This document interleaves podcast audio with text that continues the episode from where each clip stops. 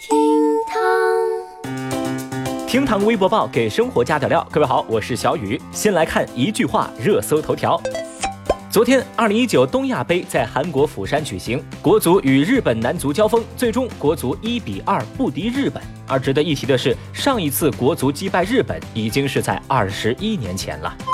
最近，上海财经大学女大学生举报副教授钱逢胜性骚扰一事引发热议。学校通报钱逢胜严重违背教师职业道德，给予其开除处分，撤销其副教授专业技术职务，撤销其教师资格。当事女生的律师表示，将追究钱逢胜强制猥亵罪刑事责任。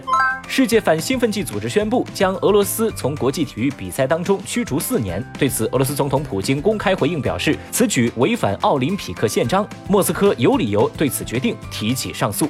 二零一四年，由美国波士顿学院前棒球选手、身患渐冻人症的 Pete Fritz 发起的冰桶挑战风靡全球。该挑战旨在为渐冻人症患者筹集研究经费，同时提高大众对该病的认识。十二月九号，Pete Fritz 去世，终年三十四岁。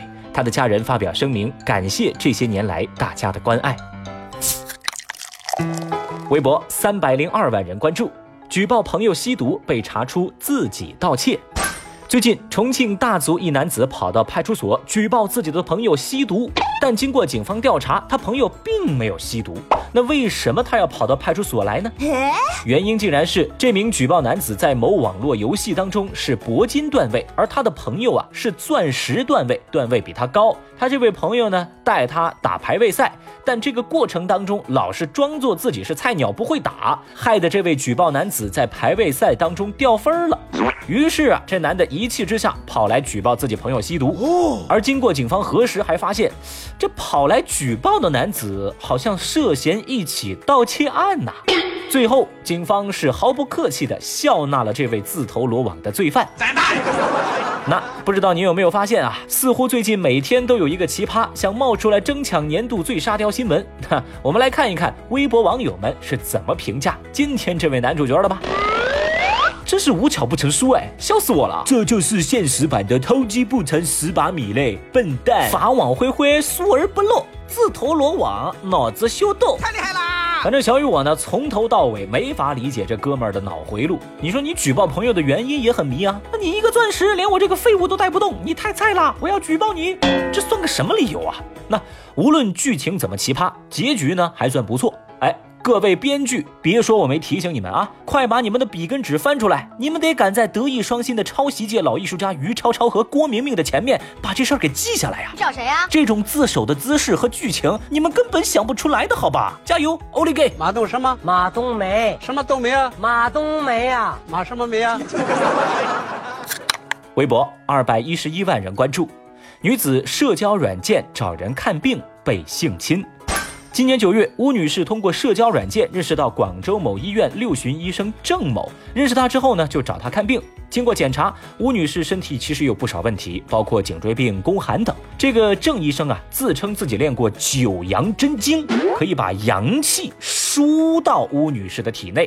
他让吴女士在治疗的时候脱光衣服躺在床上，并且还要裸体抱着嘴对嘴亲，才能完成最后的治疗。这吴女士觉得十分离谱，就推开了想强吻的郑医生之后离开。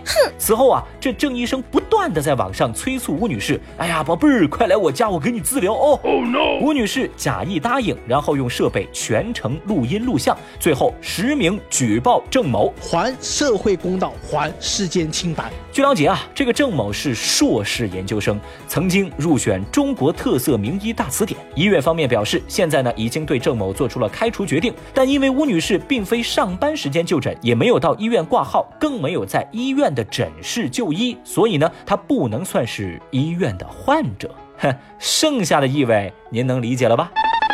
吴女士的不幸遭遇，在不少网友看来啊，更像是自食其果。有人就说啊，这俩人一个真敢骗，一个真敢信，胆子都不小。我不能想象。也有人疑惑，在社交软件上找医生看病，这是个啥操作呀？会吧？还有网友认为，医院应该承担一部分责任，而这个郑某其实应该交给警察呀。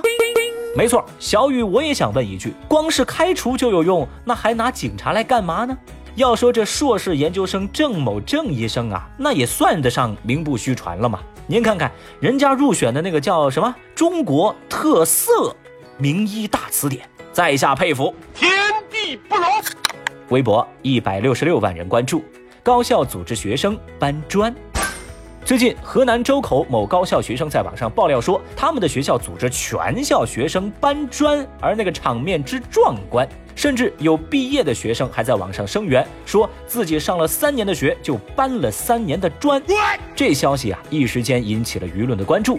之后，该校负责人回应说，搬砖那是因为学校要重新垒起院墙，正好呢利用起学生们课外活动的时间让他们搬，并不是说孩子们的上课时间也被利用了，并且呢，这位负责人还否认了学生搬砖三年的说法。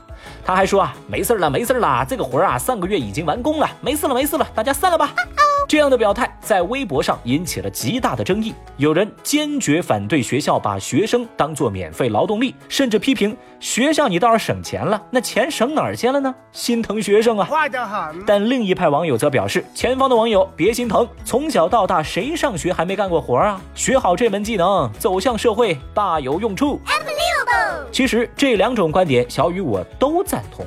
哎呀，大家都这么过来的嘛。毕竟不工作要被扣工资，跟不搬砖要被扣学分，那确实是一个道理嘛。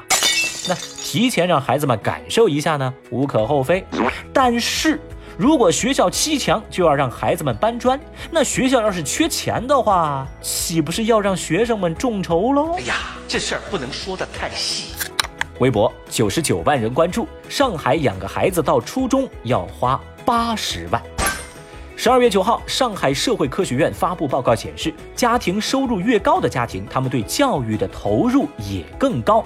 此前有报告调查显示，上海静安区从孩子出生到初中毕业，平均每个家庭的总投入接近八十四万，这其中啊，教育投入直接超过五十一万。闵行区家长从孩子出生到初中毕业的平均的经济投入一共是七十六点三一万元，其中教育投入达到五十二万。这份报告引起微博网友们的广泛热议，同时大家有一个共同的疑问：为什么养孩子就这么费钱嘞？那么问题也来了，手机边聪明的您觉得为什么养孩子就这么费钱嘞？节目下方评论区一块儿来聊聊您的看法吧。